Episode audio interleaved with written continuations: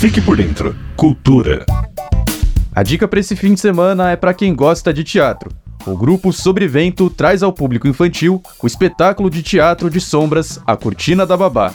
A peça é inspirada em um conto escrito por Virginia Woolf e marcada por uma abordagem contemporânea da técnica tradicional chinesa.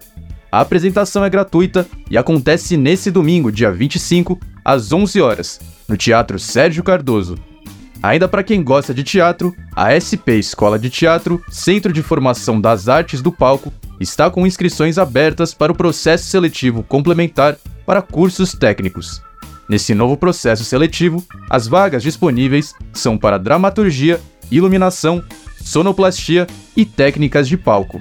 As aulas acontecem nas unidades Roosevelt e Brás e são gratuitas. As inscrições vão até o dia 29 de fevereiro. No sábado, dia 24, o Museu das Culturas Indígenas realiza um encontro literário com o autor Tiago Nhandewa, do livro Onimangá Brincadeiras Indígenas Guaranis. A obra apresenta diversas brincadeiras da cultura brasileira, como peteca e pular corda, sob a perspectiva das vivências espirituais, das crenças e da cultura indígena. A entrada é gratuita, mediante inscrição. E para terminar, a última dica vai para a exposição Rap em Quadrinhos, no Museu das Favelas, na mostra, os grandes nomes do rap nacional são retratados como super-heróis e super-heroínas do universo das histórias em quadrinhos. A entrada é gratuita a partir das 11 horas, de terça a domingo.